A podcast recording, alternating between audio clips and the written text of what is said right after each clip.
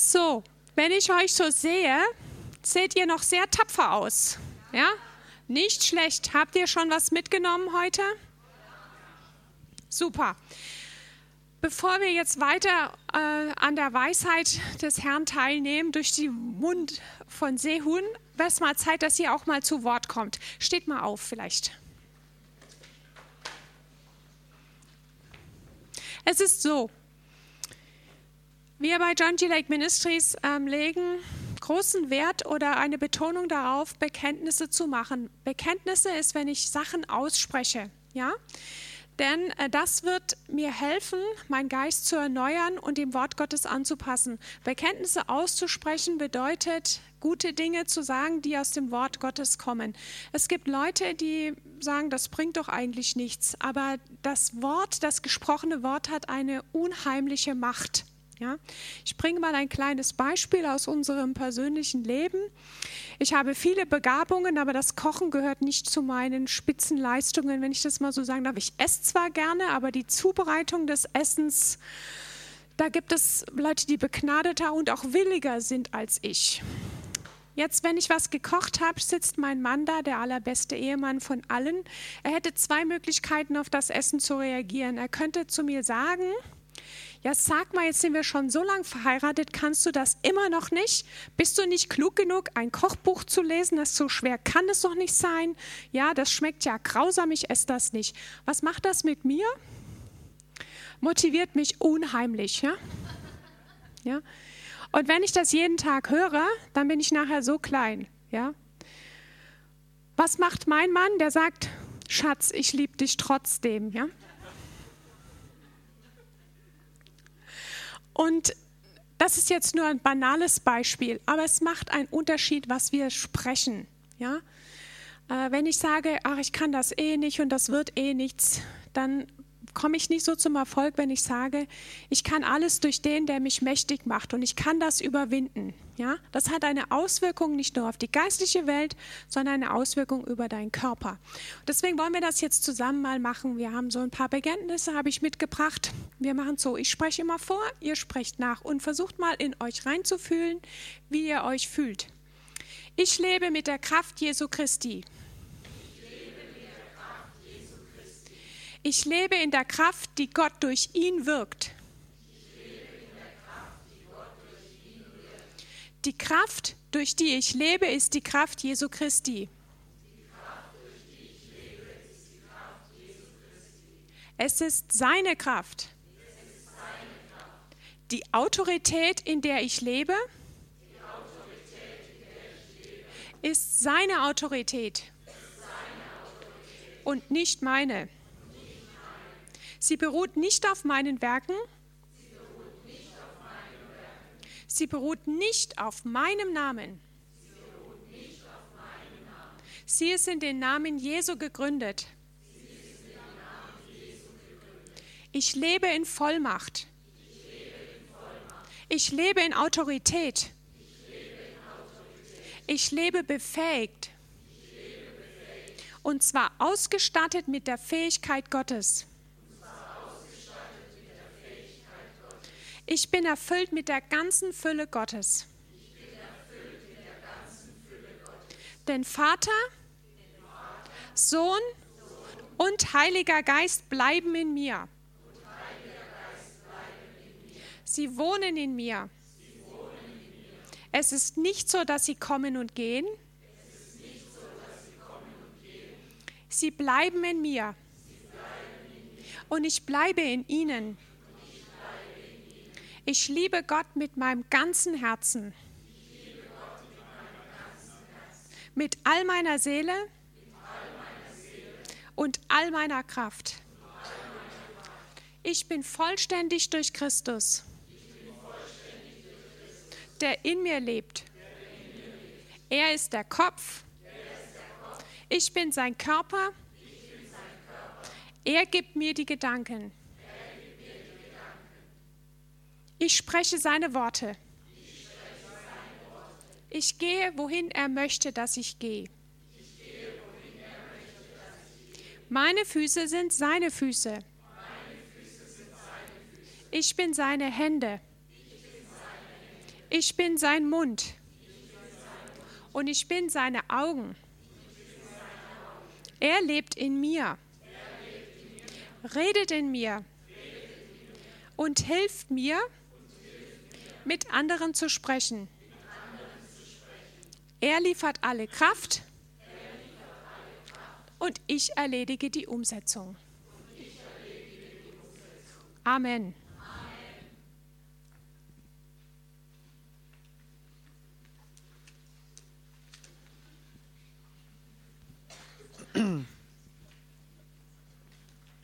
Mm-mm.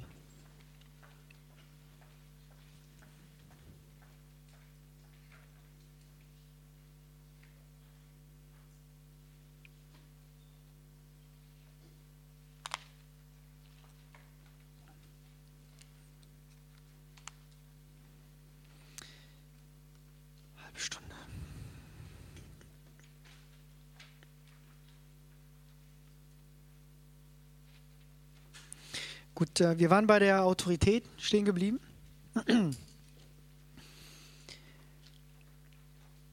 Die einfachste Möglichkeit, Autorität zu erklären, ist die Autorität bedeutet eine, auf Englisch würde man sagen, Pre-Permission. Ist so viel wie eine, ja, im Deutschen sagt man Vollmacht dazu. Ihr wisst, wie so eine Vollmacht aussieht, wie wenn man in Deutschland lang gelebt hat, dann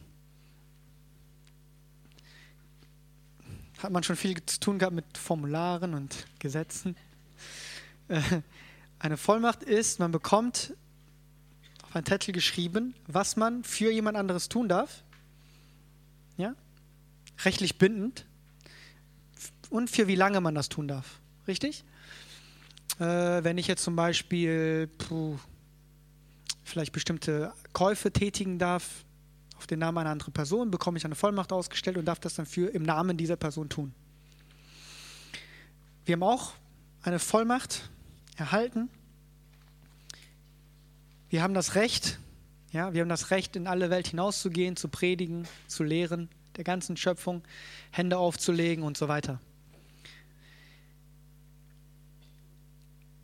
Diese Vollmacht hat Jesus Christus nicht zurückgezogen, ist auch ganz sicherlich nicht nach, äh, den mit den Aposteln verstorben.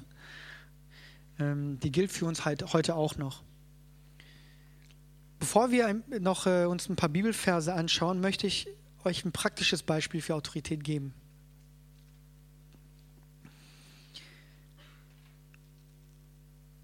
Hm. Nehmen wir mal einen Polizisten als Beispiel, ja? Ein Polizist hat das Recht, bestimmte Dinge zu tun. Und er schöpft diese, er bekommt dieses Recht, weil er ein Polizist ist. Ja? Und irgendjemand steht hinter ihm. Dass die Stadt ist, das Land ist. Irgendjemand steht hinter ihm und unterstützt ihn. Ja? Ein Reich in dem Sinne. Wenn Sie, wenn ihr euch mal diese äh, amerikanischen Cop-Serien euch anschaut, dann das, was machen sie, wenn die in ein Haus stürmen? Das Erste, was sie sagen, ist Polizei oder in Amerika NYPD, LAPD, ja? New York Police Department, LA Police Department. Das heißt, die sagen direkt von vornherein, in wessen Namen sie da sind. Keiner geht dahin und sagt, äh, Michael Lee. Ja? Die verstehen nicht, was, was, was ich möchte. Ja, ich sage auch nicht im Namen von Zeon. Ich bin nicht da in meinem Namen. Ich bin, im Namen, ich bin da im Namen von Jesus Christus, weil meine Autorität von ihm kommt. Ein Polizist ist also mit einer gewissen Vollmacht ausgestattet, bestimmte Dinge zu tun. Und das ist unter anderem halt äh, das Gesetz durchzusetzen. Wenn ich als Polizist rausgehe, habe ich eine Marke, bin dementsprechend gekleidet und nehmen wir mal an, ich habe diese Autorität, ich habe meine Waffe, gehe jetzt, äh, bin auf Streife und sehe ein Haus, wo eingebrochen wird. Ja?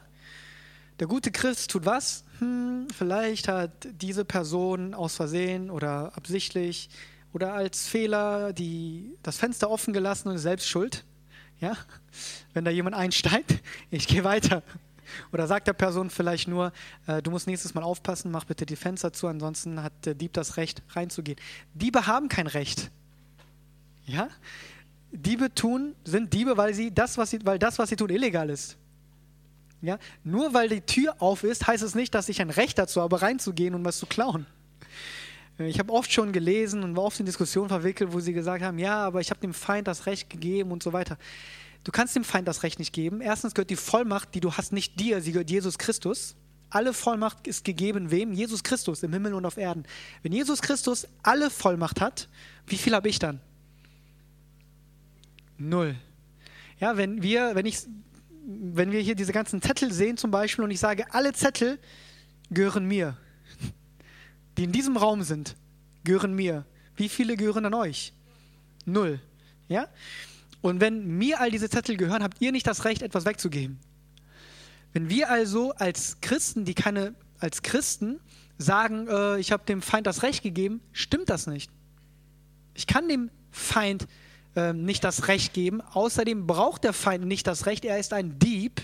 Und ein Dieb ist illegal. Er braucht nicht das Recht, so zu handeln. Ja, äh, Johannes 10,10 10 lese ich euch nochmal kurz vor.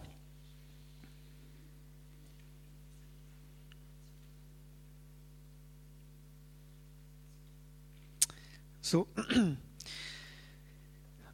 Kennen viele bestimmt. Der Dieb kommt nur, um zu stehlen, zu töten und zu verderben. Ich bin gekommen, damit sie Leben haben und es im Überfluss haben. Ein Dieb ist, äh, lebt illegal. Das, was er tut, ist nicht legal.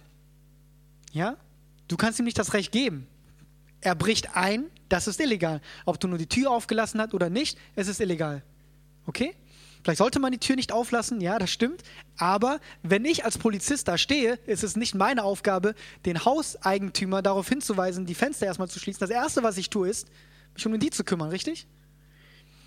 Das ist das Erste, was wir tun sollten. Ja? Wir sind auf dieser Erde keine Richter in dem Sinne oder Verurteiler, wir sind Polizisten. Ein guter Polizist würde sich also um diese Sache kümmern. Ein, äh, ein guter Christ oder was weiß ich, viele Christen tun was? Sie verurteilen entweder die Person, die das äh, Fenster nicht abgeschlossen hat, oder sie rufen erstmal die Zentrale an und fragen, ja, ich sehe hier gerade einen Polizisten, der in ein Haus, äh, einen Dieb, der in ein Haus einsteigt. Ähm, ist es dein Wille? Darf ich jetzt eingreifen? Was denkst du? In der Welt würden wir sagen, das ist komplett unsinnig. Ja, ähm, ein, ein solcher Polizist würde nach dem zweiten oder dritten Male bestimmt irgendwann gefeuert werden. Ich weiß nicht, ob das möglich ist. In Deutschland ist das Feuern ja nicht so leicht. Ähm, aber sagen wir so, es ist nicht wirklich, er ist nicht wirklich hilfreich. Wenn, jede, wenn ich jedes Mal sagen muss, oh, du musst das tun, du musst das tun, ähm, und er nicht eigen oder selbstständig seine Aufgaben tut, dann ist das kein guter Polizist. Ja? Und so ähnlich hat Gott uns auch einen sehr generellen Auftrag gegeben. Predigt, lehrt, heilt, dient, liebt. Sehr generell. Ja? Natürlich kann er uns im Einzelnen bestimmte Schritte geben, okay, geh dahin oder geh dorthin, aber grundsätzlich ist es so, dass wir einen Auftrag haben, den wir auszufüllen haben und den wir so lange ausfüllen können, bis er wiederkommt.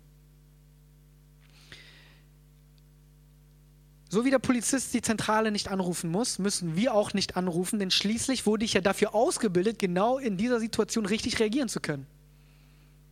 Ja? Ich habe die Marke, ich habe die Autorität, ich habe meine Waffe dabei, ich kann im Notfall auch noch ähm, Unterstützung anfordern. Das alles ist mein Recht als Polizist. Falls ich etwas Falsches sage, ist gut, dass ich das heute sage, weil wir mein Freund der Polizist ist und der äh, wird ab morgen früh dabei sein. Ihn können Sie ja fragen, falls ich irgendwas äh, wegen dem Feuern vielleicht, äh, wenn, ich, wenn die das interessiert. Ich werde ihn auf jeden Fall fragen morgen. Aber, aber ihr seht, dass unsere Aufgabe die Aufgabe ist, nämlich dieses Werk des Feindes zu zerstören, den Dieb aufzuhalten. Und nicht darüber zu diskutieren, ist das okay, ist das nicht okay, hat die Person was falsch gemacht, etc. Ja?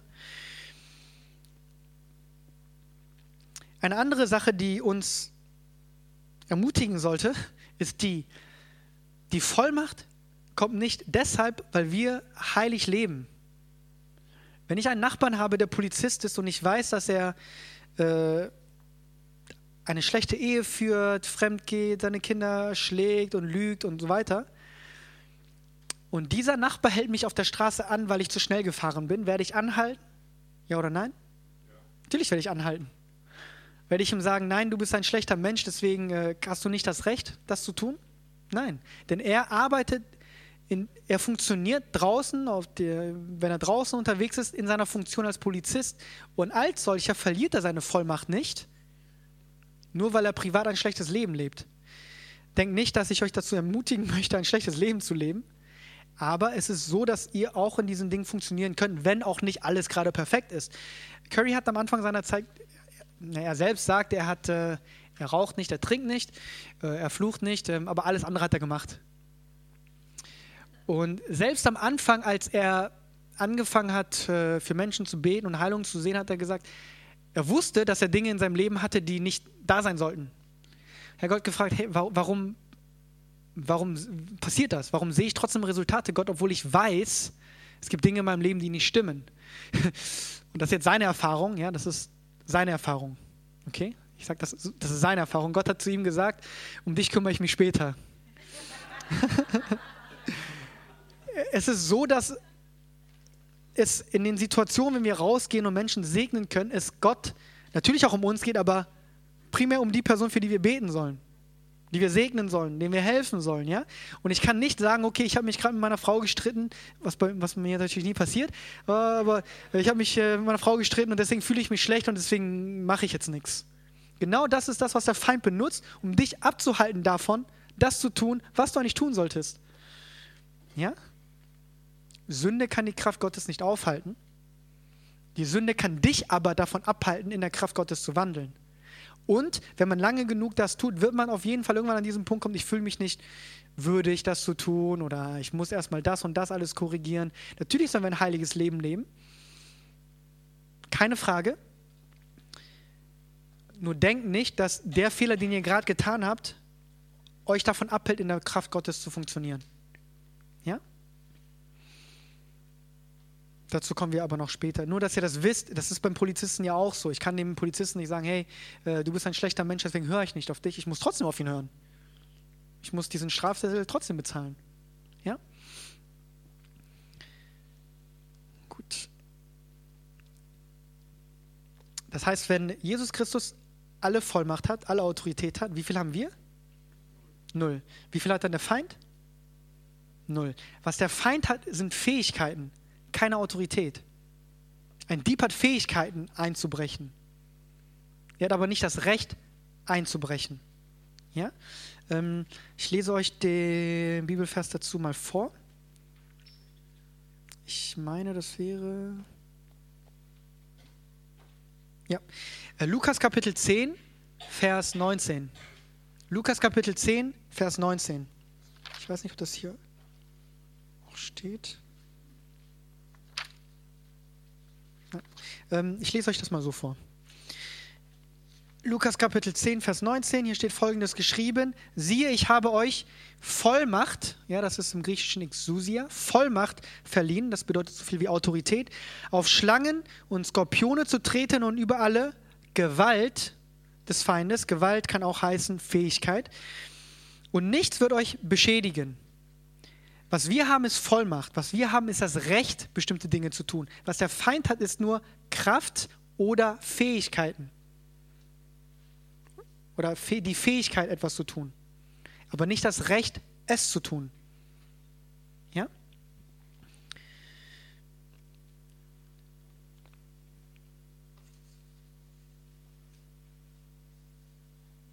Gut.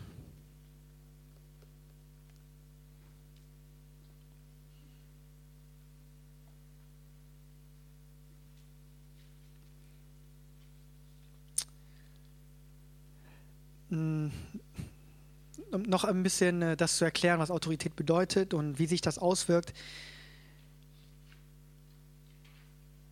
Autorität hat zwangsläufig mit Identität zu tun.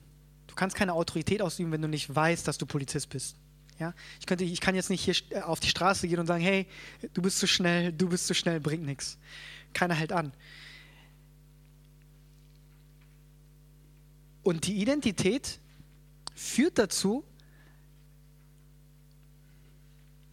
dass das, was man weiß, in einem Fest, sich festsetzt. Ja? Damit meine ich Folgendes: Identität, Autorität muss nicht immer laut sein. Autorität muss nicht von großen Bewegungen begleitet sein. Wenn ihr euch mal, nehmen wir mal an, ich, es, es gibt ein, es gibt, äh, wir sind irgendwo bei der Armee, es gibt überall Soldaten und es gibt einen General, der jetzt da reinkommt. Nehmen wir mal an, der Präsident ist zu Besuch, ja, Obama geht jetzt da rein. Ähm, wenn er reingeht in, diese, in diesen Raum, muss er irgendwas sagen, dass die Menschen reagieren? Muss, muss er nicht. Er geht rein und Menschen wissen direkt, da ist mein Mann mit Autorität, ja. Sie stehen still und warten darauf, was er sagt. Äh,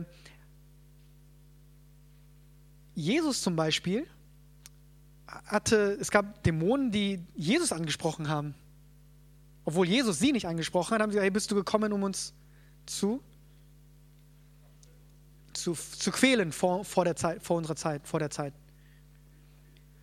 Ähm, merkt ihr, da kommt ein Mann, der weiß, Jesus, der weiß, wer er ist, in Autorität und Vollmacht und äh, kommt dahin und die Menschen, die Geister, Dämonen reagieren direkt. Ja? Er hat nichts gesagt. Die, die, reagieren direkt. So ist das auch, wenn wir wissen, wer wir sind. Äh, Menschen sollten reagieren. Das ist im Natürlichen, sehen wir das bei einem General, der in einen Raum reingeht und er weiß, wer er ist. Menschen reagieren drauf. Ja? Wenn wir jetzt in dieser, wenn der General in dieser Situation zehnmal schreien und laut kreischen muss, damit ein Soldat ihm Wasser holt, dann weiß er, irgendwas stimmt da nicht. Dann wissen wir, irgendwas stimmt nicht. Irgendwas, irgendwie äh, vertrauen ihm die Leute nicht oder die, die Vollmacht, die er hat, anscheinend scheint nicht zu funktionieren. Kommt ja mit, ja? Dasselbe ist doch in der Beziehung von Eltern zu Kind. Wenn ich ständig schreien und kreischen muss und mein Kind rumzerren muss, damit es auf mich hört, dann heißt es, dass ich äh, Autorität und Vollmacht nicht wirklich ausübe. Nicht richtig zumindest ausübe. Ja? Ähm, aber wenn ich im Gegenteil, wenn mein Sohn irgendwas tut und ich angucke und er weiß direkt, was damit gemeint ist, ohne dass ich jetzt sagen muss, lass die Hände davon. So kann man Autorität auch ausüben, richtig? Autorität ausüben muss man nicht durch ein Wort, es kann eine Geste sein, es kann ein Blick sein, es kann alles Mögliche sein. Wenn ich zum Beispiel ähm, als General hier reinkomme und so mache, ihr wisst, was damit gemeint ist. Ruhe oder Aufmerksamkeit, ihr wisst, was damit gemeint ist. Ich kann durch eine Handlung, durch einen Blick, durch eine Bewegung Autorität ausüben. Das bedeutet, man kann auch, äh, wenn man das überträgt auf Heilung, auch durch einen Blick, durch eine Handlung, auch meinetwegen durch ein Wort, durch alle durch unterschiedliche Methoden Heilung und Autorität ausüben und Heilung bewirken. Ja? Äh, Autorität bedeutet nicht unbedingt lauter zu werden. Lautstärke und Autorität sind nicht gleich. Aber wenn jetzt um, Unordnung herrschen würde und ich reinkomme, würde ein Mann in Autorität nicht so sprechen. Ähm, Entschuldigung, Sie, entschuldigen Sie bitte. Entschuldigung, Entschuldigung, äh, Entschuldigung. So wird man dann auch nicht reden. Also setzt euch das nicht als Gesetz, ich muss laut oder leise reden, ja. Es, äh, aber wir müssen Autorität ausüben und Vollmacht ausüben und das drückt sich natürlich auch in der Art und Weise aus, wie wir sprechen. Es kann leise sein, man kann Autorität ausüben, indem ich sage, hey, Menschen wissen, was damit gemeint ist. Oder man kann lauter werden. Das Wichtige ist aber nicht die Lautstärke, sondern wer es sagt und warum ich es sage. Gut. Äh, John G. Lake selbst hat einmal gesagt, Faith is not a puffing up, but a settling down. Das bedeutet, Glaube ist nicht ein sich aufplustern, sondern ein sich festsetzen. Was wir euch beibringen im Bereich Glaube ist, es ist keine Magie. Es ist nicht etwas, wo wir sagen, okay, ihr müsst das so machen und meinetwegen euch zehnmal im Kreis drin und dann funktioniert das. Ja, das ist nicht so, das ist nicht sowas. Das ist wirklich zu wissen, wer man ist und dann das auszuleben gemäß dem Auftrag, den wir in der Bibel sehen. Ein anderer wichtiger Bestandteil von Autorität ist Verantwortung. Ähm, im Weltlichen haben wir den Fall, dass wenn wir unsere Autorität nicht richtig ausüben und dieser nicht gerecht werden, wird uns die Verantwortung entzogen. Wir haben die Autorität über unsere Kinder, aber wenn wir uns nicht vernünftig um unsere Kinder kümmern, kommt irgendwann der Staat und nimmt uns das Sorgerecht weg. Richtig? Das heißt, Autorität ist immer verbunden mit Verantwortung. Ja? Es ist kein Recht. Autorität ist nicht ein Recht, das ich einfach so benutze, um irgendwas zu tun, was ich möchte, sondern es ist die Verantwortung, mit, ähm, die Verantwortung, anderen Menschen zu helfen. Bei Polizisten genauso. Ich habe diese Autorität und diese Autorität habe ich, um Menschen zu helfen. Ja? Es ist eine Verantwortung, die ich habe. Es ist nicht ein Recht, das ich ausnutze, um Menschen Schlechtes zu tun.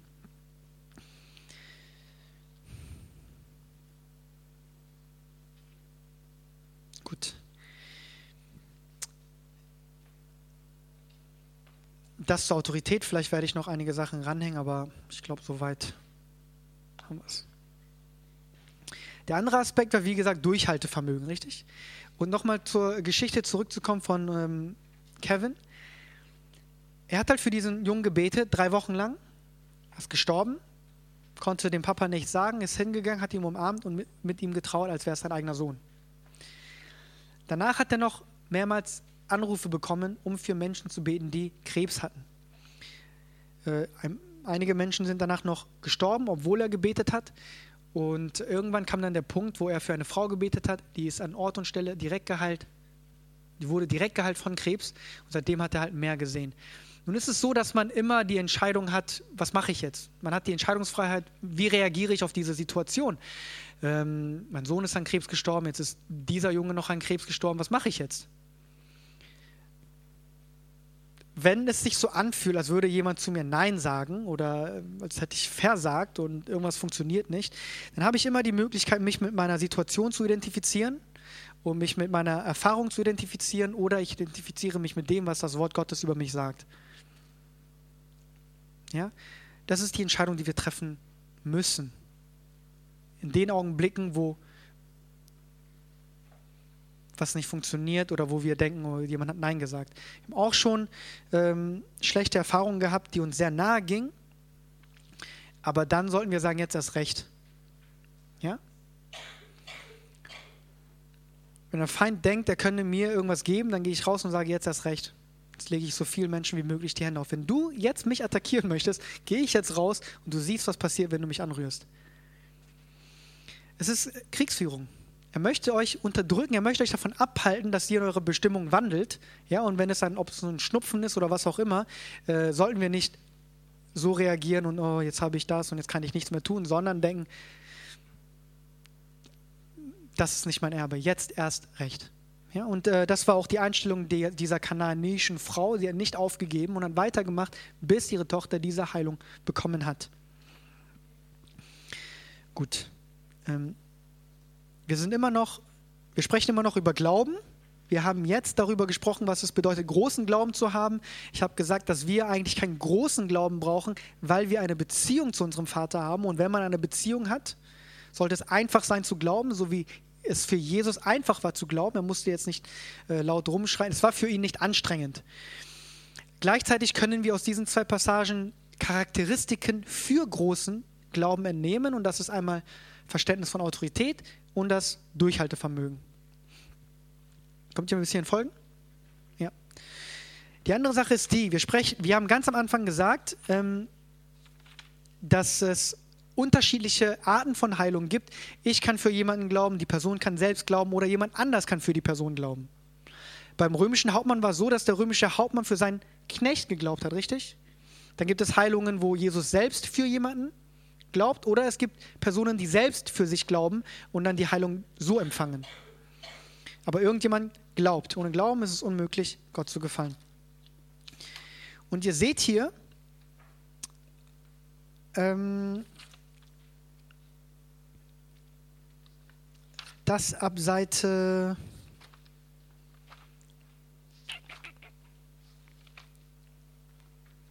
ähm, ab Seite 57. Und das ist ein Punkt, den wir haben jetzt zwar noch 15 Minuten, aber ich hoffe, den kriegen wir noch durch, diesen Punkt. Ähm, oft diese Frage, wer diesen Glauben haben muss und ob die Person, die Gebet empfängt, nicht auch Glauben haben muss und so weiter. Das ist ein Punkt, wo viele Christen, äh, ich selbst auch, ich hatte in diesem Bereich sehr viele Fragen. Ja? Jetzt kommen wir endlich zu Jakobus, Kapitel 5, Vers 13 bis 15. Leidet jemand von euch Unrecht, er soll beten. Ist jemand guten Mutes, er soll Psalmen singen. Wir sind auf Seite 57. Ist jemand von euch krank, er soll die Ältesten der Gemeinde zu sich rufen lassen und sie sollen für ihn beten und ihn dabei mit Öl salben im Namen des Herrn. Und das Gebet des Glaubens wird den Kranken retten und der Herr wird ihn aufrichten. Und wenn er Sünden begangen hat, so wird ihm vergeben werden. Wenn. Hier sehen wir, dass Heilung stattfindet, auf, basierend auf wessen Glauben? Glaube des, der Ältesten, richtig? Die Ältesten haben geglaubt.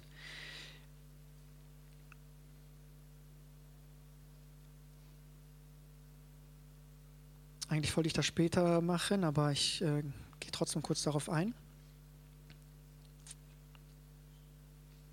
So, wann befehle ich Heilung, wann bete ich für Heilung? Nur deswegen dazu. Ich lese mal weiter, ähm, Vers 17. Ja, Jakobus Kapitel 5, Vers 17. Elia war ein Mensch von gleicher Art wie wir und er betete ein Gebet, dass es nicht regnen solle. Und es regnete nicht im Land drei Jahre und sechs Monate. Hier steht geschrieben, dass Elia ein Mensch war wie wir und der, dass er ein Gebet betete, dass es nicht regnen solle und es regnete nicht im Lande drei Jahre und sechs Monate. Ja, das ist zwei, drei Verse direkt nachdem, nachdem äh, wir über das Gebet des Glaubens lesen. Was hat Elia aber tatsächlich gemacht, wenn wir auf die Geschichte schauen? Kennt ihr die Szene? Er proklamiert letztendlich nur, dass es nicht regnen wird. Ja? Er proklamiert, dass es nicht regnen wird. Er fragt nicht Gott, er sagt nicht, oh Gott, bitte lass das und das geschehen, sondern er proklamiert. Und die Bibel hier sagt, dass das, was ist ein Gebet, dass er ein Gebet gesprochen hat. Gebet des Glaubens muss nicht sein, dass man, ein Gebet muss nicht immer sein, dass man zu Gott etwas sagt, sondern man kann auch an Gottes Stelle, also als Gottes Stimme sozusagen, etwas sagen. Und die Bibel sagt dazu, dass das ein Gebet ist. Könnt ihr mir folgen? Oder ist das unverständlich? Ja, ne? Also hier, wie gesagt, in Vers 17 steht, Elia betete ein Gebet, dass es nicht regnen solle. Wenn ihr euch die Originalpassage anschaut, hat er es nur deklariert. Er hat nicht gesagt, ähm, äh, oh Gott, bitte lass es so und so lange nicht regnen. Okay? Gut, ähm, das dazu. Aber wir sehen hier, dass wessen Glaube wen heilt? Der Glaube der Ältesten heilt den Kranken. Es ist nicht das Öl, das den Kranken heilt. Es ist das Gebet des Glaubens, das den Kranken heilt. Das Öl ist ein Symbol, Heiligen Geist. Äh, wir können später noch ein bisschen näher darauf eingehen, aber es ist nicht das Öl. Ich sage das deswegen, weil ich selbst früher gedacht habe, äh, Öl sei so wichtig und habe extrem viel Öl benutzt, um zu heilen oder auch selbst um Heilung zu empfangen, aber ich habe nichts gesehen. Also ist wirklich nichts passiert. Ja, ähm, was wollt ihr machen, wenn ihr irgendwo auf der Straße seid und gerade kein Öl zur Hand habt? Ja? Äh, man kann Öl benutzen und ähm, wenn ihr jemanden ruft, dann, ich werde euch das im Kontext später nochmal erklären, aber es ist nicht das Öl, das die Person geheilt hat. Ja? Das Gebet des Glaubens wird den Kranken retten, heilen und der Herr wird ihn aufrichten. Und wenn er Sünden begangen hat, so wird ihm vergeben werden. Das bedeutet, die Heilung an sich hat erstmal nichts mit den Sünden zu tun. Er wird gerettet, er wird geheilt, der Herr richtet ihn auf und wenn er Sünden begangen hat, dann werden ihm diese auch vergeben. Richtig? Dass die Sünden waren nicht abhängig, äh, die Heilung war nicht abhängig von der Vergebung der Sünden. Gut. Hier sehen wir, dass die Ältesten Glauben haben. In Markus 16, äh, das, was wir eben auch schon gelesen haben, äh, sehen wir, wie der Gläubige für den Ungläubigen betet oder in diesem Fall Hände auflegt. Und hier glaubt wer? Der Gläubige. Der Ungläubige ist ja ungläubig. Ja, der Ungläubige braucht ein Zeichen und diese Zeichen sollten dem Gläubigen folgen. Deswegen legt der Gläubige die Hände auf und der Ungläubige wird geheilt. Nächste Seite. Ähm gehen wir direkt mal auf Seite 59 unten. Markus Kapitel 5, Vers 22 bis 24. Die Auferweckung der Tochter des Jairus. Jairus, Jairus. Und siehe, da kam einer der Obersten der Synagoge namens Jairus. Und als er ihn erblickte, warf er sich ihm zu Füßen. Und er bat ihn sehr und sprach, mein Töchterlein liegt in den letzten Zügen, komme doch und lege ihr die Hände auf, damit sie gesund wird und am Leben bleibt. Und er ging mit ihm und es folgte ihm eine große Menge nach und sie bedrängten ihn. Ähm, hier sehen wir unterschiedliche Sachen. Wir sehen, wer heilt Jesus? Person mit Glaube, Jairus. Geheilt wird Jairus Tochter. Wir sehen, es gibt immer einen Heiler. Der Heiler ist Jesus. Es gibt eine Person, die glaubt, entweder Jairus, in anderen Fällen war es Jesus selbst, und dann gibt es die Person, die geheilt wird. Ja, und wir sehen hier, dass die Person, die geheilt wird, nicht unbedingt glauben muss. Nächste Seite. Ich gehe jetzt ein bisschen schneller durch, ja, wir sind ein bisschen unter Zeitdruck. Markus Kapitel 5, Vers 25 bis 34, die Heilung einer blutflüssigen Frau. Viele kennen die Geschichte, wir wissen, dass Jesus der Heiler ist, aber wer war die Person mit Glauben? die Frau selbst, richtig? In Vers 34 sehen wir, Tochter, dein Glaube hat dich gerettet. Geh hin in Frieden und sei von deiner Plage gesund. Das heißt, die, die Person, die die Heilung braucht, kann glauben. Wir sehen aber in einer anderen Passage, wo äh, eine Person geheilt wird, die nicht selbst glaubt, aber eine dritte Person hat geglaubt. Entweder, in diesem Falle war es Jairus, im Falle vom römischen Hauptmann war es der römische Hauptmann, der Glauben hatte für seinen Knecht. Übrigens ähm, war Jairus nicht mal ein Christ. Ja? Da hat ein Nicht-Christ Glauben für einen anderen Nicht-Christen und die Person wird dann geheilt.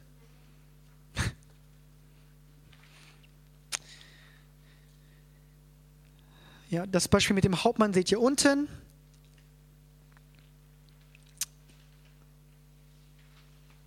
Ähm, nächste, Seite, nächste Seite, Lukas Kapitel 7, das ist die Auferweckung des Jünglings von Nein, das haben wir auch schon uns angeschaut, die Passage, wo Jesus Erbarmen hatte für die Mutter und er dann den Jungen auferweckt hat. Offensichtlich hatte der Junge keinen Glauben, richtig?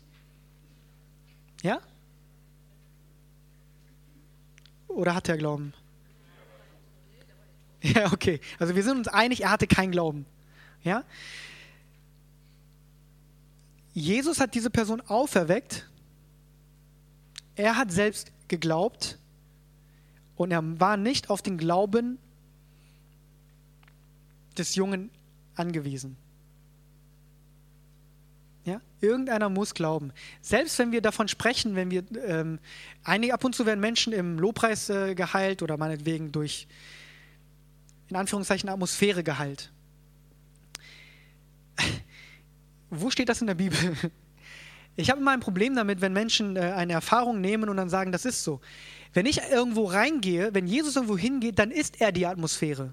Stellt euch mal vor, Jesus würde hier stehen. Glaubt ihr nicht, dass die Atmosphäre sich ändern würde? Natürlich wird die sich ändern. Genauso wie äh, wenn ein Mann mit Autorität oder in Vollmacht hier steht, ändert sich die Atmosphäre. Wenn Jesus vor Dämonen steht, ändert sich die Atmosphäre. Das ist aber nicht, weil es irgendwie unkontrollierbar irgendetwas un, un, etwas, etwas ist, was man nicht greifen kann, sondern das ist, weil ein Sohn Gottes da steht. Er bringt die Atmosphäre mit. Ja? Wir müssen nicht versuchen, diese Atmosphäre herbeizubeschwören, sondern wenn wir in unserer Identität wandeln, folgt uns diese Autorität und diese, äh, folgt uns diese Atmosphäre. Wenn zum Beispiel ich in einen Raum reinkomme, wo jeder denkt, oh nein, die Person stirbt, oh, wir haben alle Hoffnung aufgegeben, was machen wir jetzt? Und ich komme in diese Situation rein, sagen wir mal, Jesus kommt in diese Situation rein. Ja? Und er sagt, kein Problem, ich löse das. Er ist die Atmosphäre. Er lässt sich von der Atmosphäre, die dort herrscht, nicht beeinflussen oder erdrücken, sondern er verändert das. Genauso wie die Jünger auf dem Boot sich von dem Sturm haben so äh, verängstigen lassen, ist Jesus rausgekommen. Er hat nicht auf die Atmosphäre geschaut, die um ihn herum herrschte, sondern er selbst war die Atmosphäre. Er selbst war derjenige, der die Veränderung hervorgerufen hat. Und das können wir tun, wenn wir anfangen, in unserer Identität als Söhne Gottes zu wandeln dann sollte wir eine Atmosphäre, sollten wir die Atmosphäre mitbringen. Aber es ist nicht etwas Ungreifbares, was wir herunterbeten müssen, damit etwas passiert. Ja? Äh, Glaube, ich habe einen Bibelvers entdeckt, Hebräer Kapitel 11, Vers 1. Äh, es ist aber der Glaube ein Beharren auf dem, was man hofft, eine Überzeugung von Tatsachen, die man nicht sieht. Das heißt, man muss sich sicher sein, man ist überzeugt von etwas, auch wenn man es nicht sieht. Wenn ich jetzt anfange zu versuchen, okay, ich versuche eine Atmosphäre zu schaffen oder irgendwas, das ist nicht etwas Konkretes, es ist ein es ist ein Versuch, es ist äh, Zufall zum Teil. Es werden Menschen geheilt, ja, weil sie lange, lange, lange beten und zufällig in diesem langen Gebet Hoff, äh, Glaube treffen. Äh, ich weiß nicht, ob das John G. Lake oder Smith Wigglesworth war. Ich meine, es wäre John G. Lake, der gesagt hat, wir glauben und glauben so lange, bis wir uns in den Unglauben hineinglauben, äh, bis, wir un, bis wir nicht mehr glauben. Stellt euch mal vor, stellt euch mal vor, ich bin ähm, ich bin, ich bin ein General, wieder, ich bin ein General, oder ich bin König, König noch besser. Ich bin König und ich habe Autorität, ich habe Vollmacht, ich weiß, dass ich was sagen kann, aber ich denke, ich muss neun Wochen lang etwas sagen, damit mein Untertan irgendwas tut. Ja? Sollte es nicht so kurz wie möglich sein? Sollte es nicht ein Wort sein und die Person sollte gehorchen? Wenn ich daran glaube, dass ich sehr lange beten muss, was bedeutet es, dass ich nicht wirklich Vertrauen darauf habe, dass direkt jetzt was passiert? Das so ehrlich wie möglich euch zu sagen. Äh, auch wenn ihr rausgeht und äh, praktisch für Menschen betet, habt ihr vor allem auf der Straße nicht die Möglichkeit, lange Gebete zu sprechen. Wenn ihr da anfangt und sagt, äh, im Namen von Jesus Christus, äh, Vater unser im Himmel, geheiligt werde dein Name, oh, äh, ich danke dir für diese Person, äh, ich danke dir, Jesus Christus, dass du für unsere Sünden gestorben bist und so weiter, ihr werdet höchstens einmal beten können. Ja? Und äh, wenn danach nichts passiert und ihr möchtet vielleicht nochmal für die Person beten, ist die Person schon weg. Wenn ihr aber sagt, im Na ähm, gib mal deine Hand im Namen von Jesus Christus sei geheilt, jetzt probieren wir was aus, dann, auch wenn nichts passiert, habt ihr direkt die Möglichkeit, nochmal zu beten. Wie? Nein, nochmal. Habt ihr direkt nochmal die Möglichkeit. Oft vertrauen wir, oft sprechen wir lange und schöne Gebete, weil wir nicht glauben. Und ich sage das aus persönlicher Erfahrung. Ich sage nicht, dass ihr das so tut, ja? aber ich weiß selbst, dass ich oft Gebete gesprochen habe, ähm, um ein schönes Gebet zu sprechen. Aber nicht, weil ich wirklich daran geglaubt habe, dass direkt dann was passiert. Okay? Nirgendwo steht drin, dass wir lange dafür beten müssen. Ja? Jesus, hatte, Jesus musste es schnell machen. Und wenn wir ihm ähnlich sein wollen und äh, so leben möchten wie er, dann sollten wir uns auch nicht viel sollten wir auch nicht denken, wir müssen uns, wir müssen lange, lange, lange dafür beten. Wenn es länger dauert, bitte nicht aufgeben, aber ähm, ich meine, ihr, ihr wisst, was ich damit meine, ja? Hoffentlich. Gut. Ein König befiehlt, er muss nicht äh, 10.000 Mal befehlen und äh, ganz sicher ist er nicht darauf angewiesen, auch schöne Worte oder die richtigen Worte zu benutzen. Ein Untertan hat zu gehorchen. Der Name von Jesus Christus ist der Name über allen Namen. AIDS ist sein Name, äh, Asthma ist sein Name, Fibromyalgie ist sein Name. Das sind alles Namen, die sich dem Namen von Jesus Christus zu beugen haben. Ja? Und ihr seid ja nicht nur im eigenen Namen da. Ihr sagt nicht, im, ich sage auch nicht im Namen von Seon, bin ich hier, befehle ich. Ich bin im Namen von Jesus Christus da. Gut. Es ist leider schon 7 Uhr. Äh, ob ich das noch schaffe. Wir haben nicht mehr viel. Schafft ihr noch fünf Minuten? Ja, fünf Minuten. Ihr könnt gleich essen gehen. Äh, fünf Minuten. Fünf Minuten heißt 15 Minuten. Äh, äh, okay.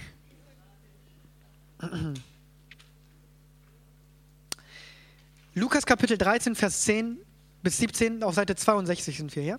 Er lehrte aber in einer der Synagogen am Sabbat. Und siehe, da war eine Frau, die seit 18 Jahren einen Geist der Krankheit hatte und sie war verkrümmt und konnte sich gar nicht aufrichten.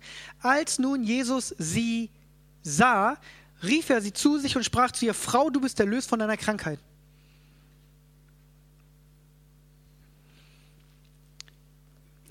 Passage allein zerstört sehr viele Lehren, die ich persönlich auch gehabt habe. Oh, du brauchst vorher ein Wort der Erkenntnis. Oh, du musst erstmal Gottes Weisungen äh, abwarten oder was weiß ich. Das Einzige, was Jesus getan hat, ist, er hat die Frau gesehen. Er hat sie gesehen und er hat sie zu sich gerufen und gesagt, du bist erlöst von deiner Krankheit. Er hat auch nicht gefragt, darf ich für dich beten? Er hat gesagt, du bist erlöst von deiner Krankheit. Dann hat er ihr die Hand aufgelegt und sie wurde sogleich wieder gerade und pries Gott. Ja? Jesus hat für diese Person geglaubt. Die Person hat in dem Augenblick nicht mal erwartet, dass sie geheilt wird. Sie hat nicht äh, äh, zu Jesus gerufen. Alles, Jesus hat im Grunde genommen alles alleine gemacht. Er hat die Person gesehen, hat deklariert, du bist frei, hat sie zu sich gerufen, Hände aufgelegt und die Frau war geheilt. Warum? Weil es in der Natur von Jesus Christus liegt, wenn er etwas sieht, was nicht mit dem Reich Gottes vereinbar ist, das zu verändern, indem er sein Reich, die Autorität in die, in, in seines Reiches demonstriert. Und in seinem Reich gibt es keine Krankheit und er demonstriert dieses Reich, indem er diese Frau heilt.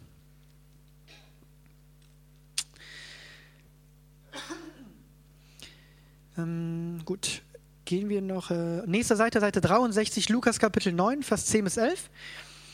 Und die Apostel kehrten zurück und erzählten ihm alles, was sie getan hatten. Und er nahm sie zu sich und zog sich zurück an einen einsamen Ort bei der Stadt, die Bethsaida heißt. Als aber die Volksmenge es erfuhr, folgten sie ihm nach und er nahm sie auf und redete zu ihnen vom Reich Gottes. Und die, welche Heilung brauchten, machte er gesund. Ich mag diese Passage sehr gerne, weil hier diejenigen geheilt wurden, die Heilung brauchten.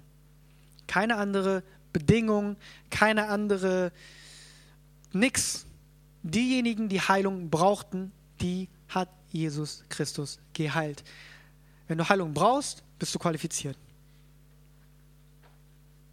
Ja? Jesus ist nicht so, dass er sagt, okay, äh, okay, du, du, ja, die, ja, die, nein. Jesus ist Liebe.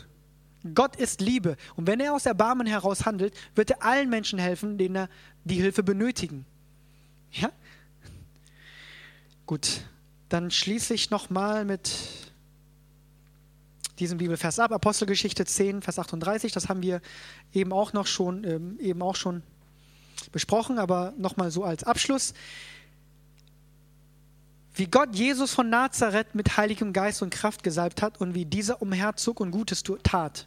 Er zog umher. Ihr dürft auch umherziehen und Gutes tun. Ja? Müsst nicht warten, bis Gott euch sagt, bitte geh äh, genau dorthin, sondern ihr könnt umherziehen und Gutes tun. Und alle heilte, die vom Teufel überwältigt waren, alle, die die Hilfe brauchten.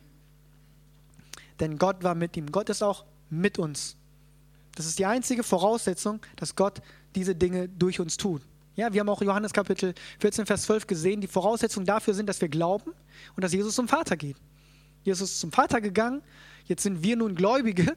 Wir sind keine Ungläubigen, wir sind Gläubige und können nun das tun, was Jesus auch getan hat und größere Werke. Ja? Äh, dann mache ich an dieser Stelle Schluss. Ich bedanke mich ganz herzlich für, bei, äh, für eure Geduld, dass ihr so lange ausgehalten habt und wir sehen uns morgen um 10 Uhr